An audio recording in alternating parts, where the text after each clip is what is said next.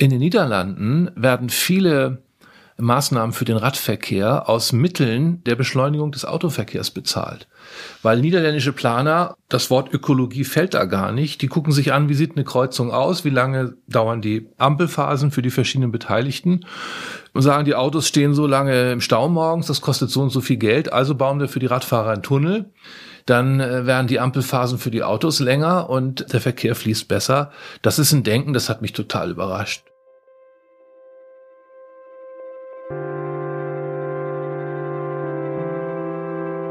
Die Geschichte hinter der Geschichte. Der wöchentliche Podcast für Freunde der Zeit. Liebe Hörerinnen und Hörer, herzlich willkommen zu einer neuen Folge unseres Podcasts Die Geschichte hinter der Geschichte. Darin berichten wir jede Woche über die Hintergründe der Arbeit bei der Zeit, über unsere Recherchen für einzelne Artikel, aber auch über die Entstehung der Zeitung insgesamt. Mein Name ist Christoph Siemes, ich bin Kulturreporter und Redaktionsleiter der digitalen Zeitausgaben. Heute ist mein Gast unser Reporter Ulrich Stock. Und der hat sich in der kommenden Ausgabe der Zeit, genauer im Zeitmagazin, eines sehr kontroversen Themas angenommen, nämlich die Zukunft des Stadtverkehrs. Oder noch genauer, und das war, glaube ich, eine Schlagzeile im Zeitmagazin, ist das Fahrrad das bessere Auto. Herzlich willkommen, Ulrich Stock. Hallo. Uli, damit die Hörer gleich mal wissen, ob du denn überhaupt was von der Sache verstehst, bist du heute mit dem Fahrrad zur Arbeit gekommen? Ja, ich bin heute mit dem Faltrad zur Arbeit gekommen. Ich musste heute Morgen in der Früh noch zu einem, zum Zahnarzt in der Vorstadt und bin mit dem Rad in den Zug zum Arzt und dann mit dem Zug wieder zurück zum Hauptbahnhof und mit dem Rad dann die paar hundert Meter hier in die Redaktion gefahren, ja. Und ist das Fahrradfahren in Hamburg ein Vergnügen? In Hamburg definitiv nicht. Das kann ich sagen, weil ich in Hamburg lebe.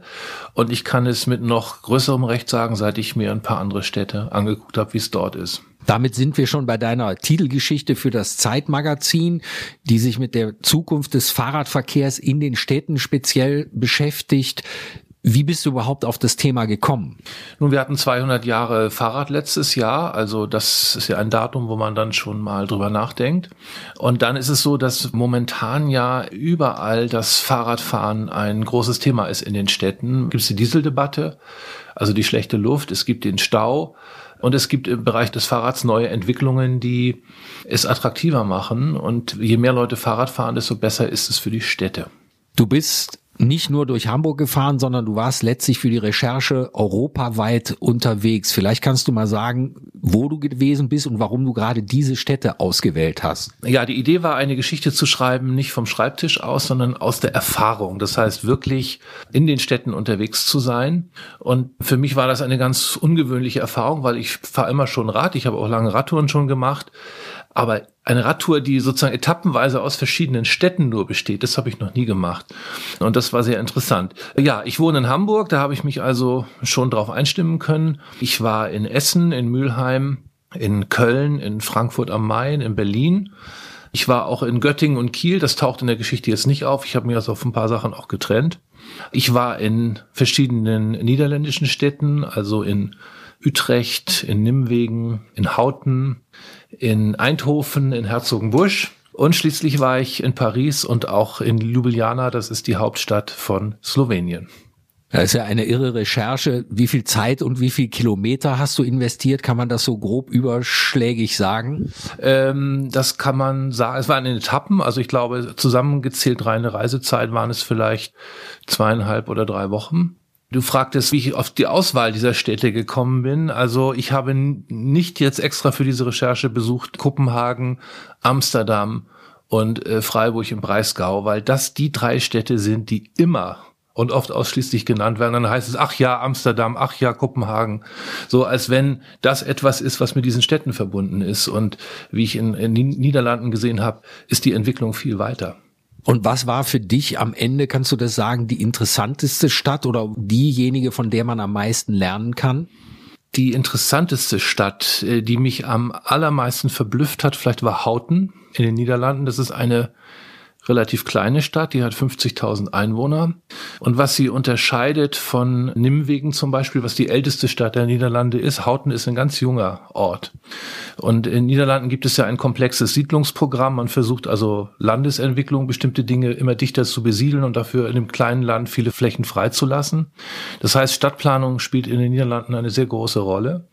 Und man hat die Stadt Houten richtig für ein anderes Verkehrskonzept entwickelt. Das heißt, was in Hauten besonders ist, ist für deutsche Verhältnisse nur übertragbar, wenn man jetzt über Neubaugebiete zum Beispiel spricht, weil man eben bestimmte Straßenanlagen schon so machen muss, dass sie eben für diese Art Verkehr tauglich sind.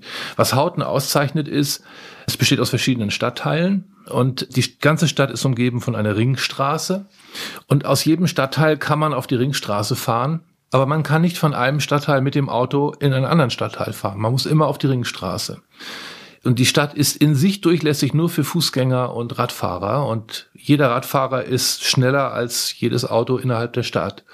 Und das führt zu einem Zustand, den ich noch nie irgendwo gesehen habe. Also es kommen Leute nach Hauten auch aus der ganzen Welt, um sich das anzugucken. Es sieht mehr aus wie eine Parklandschaft. Es ist sehr ruhig. Man hört keine Autos dafür oder wenig Autos. Dafür hört man Vögel zwitschern, Kindergeschrei, spielende Kinder es zeigt, dass man eine Stadt anders aufbauen kann. Das fand ich sehr interessant. Und eine andere Stadt, die mich sehr beeindruckt hat, ist Ljubljana. Ljubljana zeichnet sich aus nicht durch besondere Bauwerke wie Kopenhagen, wo es ja herrliche Fahrradbrücken übers Wasser gibt und so, sondern äh, Ljubljana hat sich einfach konsequent in der Stadt vom Auto befreit und die vorhandenen Straßen einfach jetzt für Radfahrer und Fußgänger geöffnet und der Effekt ist da unglaublich, wie toll das ist. Also die Cafés sind voll, die, die Läden sind voll, äh, es ist Leben auf der Straße. Sowas könnten wir hier auch machen, wenn wir uns trauen. Und äh, interessant ist in Jubiliana auch, als dieses Projekt von einem engagierten Bürgermeister betrieben wurde und umgesetzt wurde, war der Widerstand erheblich. Es gab mehr als oder um die 50 Prozent in Umfragen, die gegen dieses Projekt waren. Und heute sind 94 Prozent dafür. Und das zeigt ja, dass es Möglichkeiten gibt, die wir uns vielleicht noch gar nicht so vorstellen können.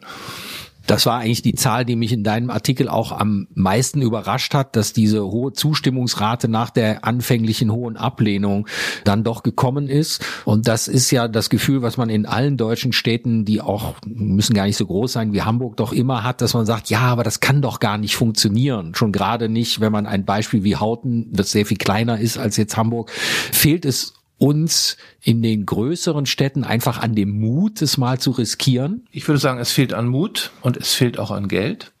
Fahrradinfrastruktur braucht eigene Wege, breitere Wege, als wir sie heute haben und braucht auch Brücken, damit man Straßen überqueren kann, ohne an roten Ampeln zu warten. Und das kostet schon Geld. Nicht sehr viel, aber ein bisschen schon. Das Geld gibt es bisher nicht in der Menge. Wenn hier in der Stadt irgendwo fünf Stellplätze wegfallen sollen, um dort Fahrräder abzustellen oder irgendwas, dann macht die Industrie- und Handelskammer ein Riesengeschrei. Der Kollaps des kommunalen Wirtschaftslebens steht unmittelbar bevor. In den Niederlanden werden viele Maßnahmen für den Radverkehr aus Mitteln der Beschleunigung des Autoverkehrs bezahlt. Weil niederländische Planer, das Wort Ökologie fällt da gar nicht, die gucken sich an, wie sieht eine Kreuzung aus, wie lange dauern die Ampelphasen für die verschiedenen Beteiligten und sagen, die Autos stehen so lange im Stau morgens, das kostet so und so viel Geld, also bauen wir für die Radfahrer einen Tunnel dann äh, werden die Ampelphasen für die Autos länger und der Verkehr fließt besser. Das ist ein Denken, das hat mich total überrascht. Das gibt's ja irgendwie gar nicht. Bei uns ist immer von Verkehrsberuhigung die Rede und, und alle lehnen es ab, weil sie denken, es steht doch jetzt alles schon.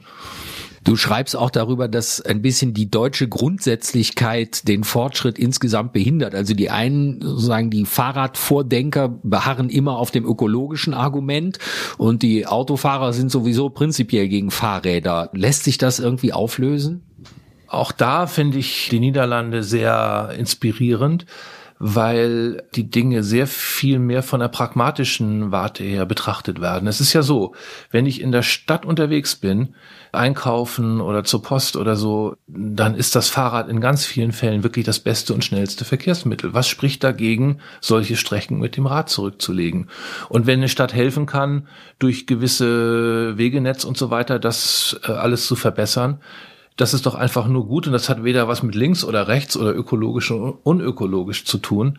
Das Wort ökologisch taucht bei den niederländischen Verkehrsplanern nicht in den ersten zehn Minuten auf, sondern es geht darum, was ist zweckmäßig dabei, wenn man sich in, in der Stadt bewegen will. Liebe Hörerinnen und Hörer, Sie hören den Podcast Die Geschichte hinter der Geschichte. Mein Name ist Christoph Siemes. Ich spreche mit dem Zeitreporter Ulrich Stock, der in einer europaweiten Rundreise versucht hat, die Zukunft des innerstädtischen Verkehrs vor allen Dingen des Fahrradverkehrs zu erkunden und vielleicht neue Vorschläge zu erarbeiten, die auch hier in Deutschland umzusetzen wären. Uli, du schreibst in der Geschichte, dass es nach wie vor so ist, dass eigentlich die gesamte Wahrnehmung innerhalb einer Stadt auf das Auto ausgerichtet ist. Woran ist dir das eigentlich erst richtig klar geworden? Ein Ort, an dem es mir ganz klar wurde, ist das neue Fahrradparkhaus der Stadt Karlsruhe am Hauptbahnhof, wo, jetzt nagel mich nicht auf die Zahl fest, ich glaube, Stellplätze drin waren vorher, als es noch eine Autogarage war, für 40 Autos. Und jetzt, Zahl greife ich jetzt auch aus der Erinnerung, hat Platz sowas wie für 500 Fahrräder. Das heißt, weil ja in jedem Auto normalerweise nur eine Person sitzt, nicht immer ist eine zweite dabei, hat die Autogarage 40 Autofahrern genutzt und gedient und jetzt nutzt sie 500 Radfahrern. Und das ist eine ganz andere Größenordnung. Das zeigt mir, Fahrrad braucht viel weniger Platz als Auto und ich habe beim Autoverkehr in der Stadt immer an das hauptsächlich an die Luft gedacht, an den Lärm und diese ganzen Geschichten. Aber mir ist bei der Recherche richtig klar geworden, dass Platz eigentlich ein ganz entscheidendes Moment ist. Jedem Autofahrer sei sein Auto gegönnt. Ich fahre selbst ein Auto. Aber die Frage ist, wie der Straßenraum eigentlich verteilt ist. Und da habe ich das Gefühl, dass die Autofahrer doch sehr viel öffentlichen Raum für sich beanspruchen und Radfahrer mehr öffentlichen Raum gebrauchen könnten. Das wäre besser für uns alle. Also ohne die Umverteilung des Platzes wird es auch nicht gehen. Äh, nein. Du schreibst aber auch, und das hast du auch offenbar in Holland stark erlebt, dass es da nicht darum geht, dass man etwas von oben herab jetzt einfach verfügt, sondern dass nur Koalition und Kompromiss etwas bringen am Ende. Also ich glaube, es fällt die Formel vom Handeln durch Aushandeln. Meinst du, das kann wirklich gelingen? Manchmal hat man ja auch diese Fantasien von einer Diktatur des Guten, wo man einfach jetzt verfügt, jetzt wird mehr Fahrrad gefahren und ihr habt dazu nichts mehr zu sagen, weil es einfach besser ist für euch als Bürger. Mir hat ein niederländischer Stadtplaner die schöne Geschichte erzählt, dass sie ein Rad Schnellweg bauen wollten von Nimwegen nach Arnheim, das sind 16 Kilometer. Und dieser Weg führt über den Rhein rüber und dann äh, durch einen Vorort, eine neue Siedlung. Und da haben sie jetzt so eine Fahrradstraße bauen wollen. Das heißt, auf der Fahrräder, die die Vorfahrt haben. Und die Straße wurde ein bisschen schmaler dann. Und dann haben die Anwohner protestiert, die wollten das nicht, haben gedacht, jetzt, das war vorher besser. Und dann haben aber die Planer gesagt, wie ist es denn, wenn wir euch im Gegenzug am Straßenrand paar zusätzliche Parkplätze geben? Und da waren sie hoch erfreut, weil äh, daran fehlte es irgendwie vorher. Und jetzt ja, ist das eine wunderbare Straße. Ich bin da selber lang gefahren. Für die Radfahrer ist es gut, für die Autofahrer ist es gut. Es gibt durchaus Kompromisse, wo wir Schwierigkeiten haben zu schließen, weil die Fronten zu verhärtet sind. Du schreibst, dass wir 200 Jahre nach der Erfindung des Fahrrads an so einer neuen Epochenschwelle für das Fahrrad sind, weil sich die Technik einfach verändert hat. Also mit den E-Bikes ist alles anders geworden. Wie kommt es eigentlich? Also mich als sozusagen analogen Fahrradfahrer ärgern natürlich die E-Bikes manchmal, weil ich nur halb so schnell fahren kann wie die und wenn die mich dann überholen und so und ich finde es irgendwie auch nicht richtig Radfahren. Aber da hast du dich irgendwie eines Besseren belehren lassen. Hast du selber ein E-Bike? Ja, ich habe ein Pedelec. Äh, vielleicht muss man zur Begrifflichkeit sagen, E-Bikes sind ja die schnellen Räder, die auch zur Not ohne Treten funktionieren und Pedelecs sind die Räder, die ein Elektro Hilfsmotor haben, dass man bis Tempo 25 unterstützt wird. Und es gibt auf deutschen Straßen drei Millionen Pedelecs mittlerweile. Das heißt, dass die Elektromobilität, über die ständig geschrieben und nachgedacht wird, sich im Bereich des Radverkehrs verwirklicht hat, ohne staatliche Subventionen. Und im Bereich der Autos reden wir immer nur davon, dass es ja vielleicht irgendwie kommt.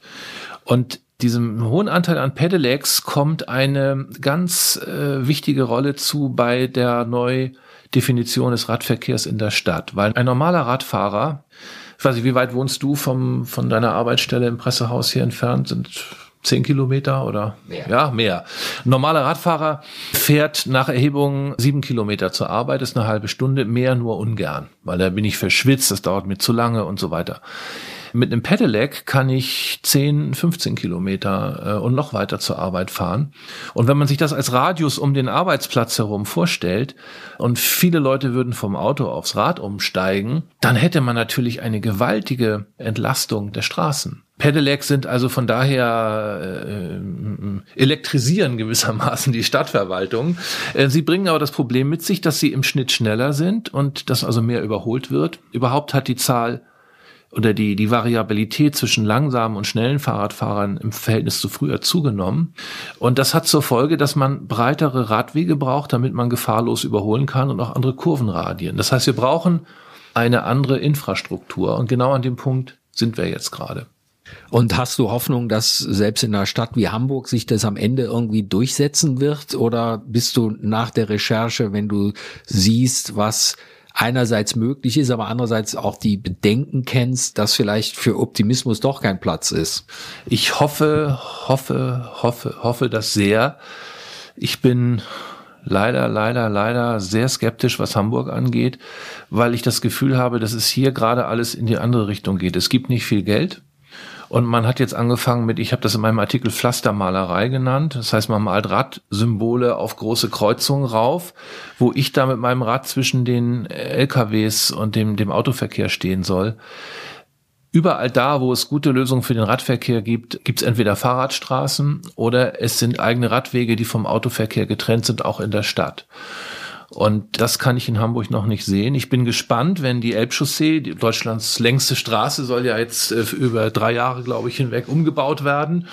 Ob da dann ein Radweg dabei sein wird und wie der aussehen wird, das wäre ja eine Möglichkeit. Ich glaube, Hamburg ist leider da noch sehr zurück, aber man ist ja räumlich zwischen Kopenhagen und Amsterdam und Holland. Man kann sich ja da noch inspirieren lassen. Nur für unsere Hörerinnen und Hörer noch mal eine Zahl aus dem Artikel, die mich auch äh, sehr überrascht hat. Du hast geschrieben über den Radschnellweg, der an der Ruhr entlang, glaube ich, gebaut wird. Und da gibt es eine Hochrechnung, dass 100 Kilometer Fahrradschnellweg 180 Millionen Euro kosten. Das klingt erstmal wahnsinnig viel, aber man bekommt für das gleiche Geld nur einen Kilometer Autotunnel. Ja, das ist der berühmte Autotunnel von der Fahrradstadt Freiburg. Der ist nun auch sehr teuer geraten. Also als es dann hieß, das sind 180 Millionen, äh, äh, dann war also große Aufregung. Habt ihr nichts Besseres zu tun mit dem Geld und äh, äh, könnt ihr nichts Besseres machen für das Geld? Das Teure an Radwegen sind die Brücken. Und die Brücken sind eigentlich auch das Tolle an Radwegen, weil es dem Radfahrer äh, das Gefühl gibt, sozusagen durch die Stadt zu gleiten. Im Falle des Radschnellweges durchs Ruhrgebiet äh, ist es nun so, der folgt einer alten Güterbahntrasse. Das heißt, da sind viele Brücken vorhanden und man muss nur ein paar neue Brücken bauen. Ich war auch in Kiel. In Kiel erzählt man ganz stolz, da gibt es einen Radschnellweg quer durch die Stadt, folgt auch einer alten Bahntrasse, aber da hat man leider ein paar morsche Brücken weggerissen und von dem tollen Radschnellweg gibt es jetzt erst seit fünf Jahren, glaube ich, ein Teilstück, ja. Und, und wenn man an dessen Ende kommt, steht man an einer mehrspurigen Hauptverkehrsstraße und da ist keine Brücke. Und äh, das ist das Problem, ne? Und in dem Augenblick, wo wir ein paar Brücken bauen für Räder, wird die Sache hier enorme Bewegung bekommen. Zum Schluss noch eine vielleicht generelle Frage gesetzt den Fall, du würdest noch mal Bundesverkehrsminister und hättest die Macht, eine Sofortmaßnahme durchzusetzen. Was wäre das? Die schönste Sofortmaßnahme, die ich kenne, habe ich in Kopenhagen gesehen. In Kopenhagen muss es irgendwelche Heinzelmännchen bei der Stadtverwaltung geben, die überall da, wo man in der Stadt sich bewegt und noch eine Kante ist, wo man mit dem Rad runter muss, die da einen Asphaltklecks hinmachen. Allein das wertet das Fahrradfahren ungemein auf. Liebe Hörerinnen und Hörer, das war die aktuelle Folge unseres Podcasts Die Geschichte hinter der Geschichte. Mein Gast war Ulrich Stock, der rasende Zeitreporter, Besitzer von vier Fahrrädern und nun europaweit stadterfahrener Radler. Lesen Sie seine Geschichte im neuen Zeitmagazin über die Zukunft des Radverkehrs in den Städten und Sie werden die Welt mit ganz anderen Augen sehen. Mein Name ist Christoph Siemes. Ich freue mich, dass Sie zugehört haben. Sie können diesen Podcast natürlich abonnieren unter www.freunde.zeit.de und wir hoffen, dass wir Sie dann nächste Woche mit einer neuen Geschichte hinter der Geschichte ebenfalls zum Zuhören begrüßen dürfen.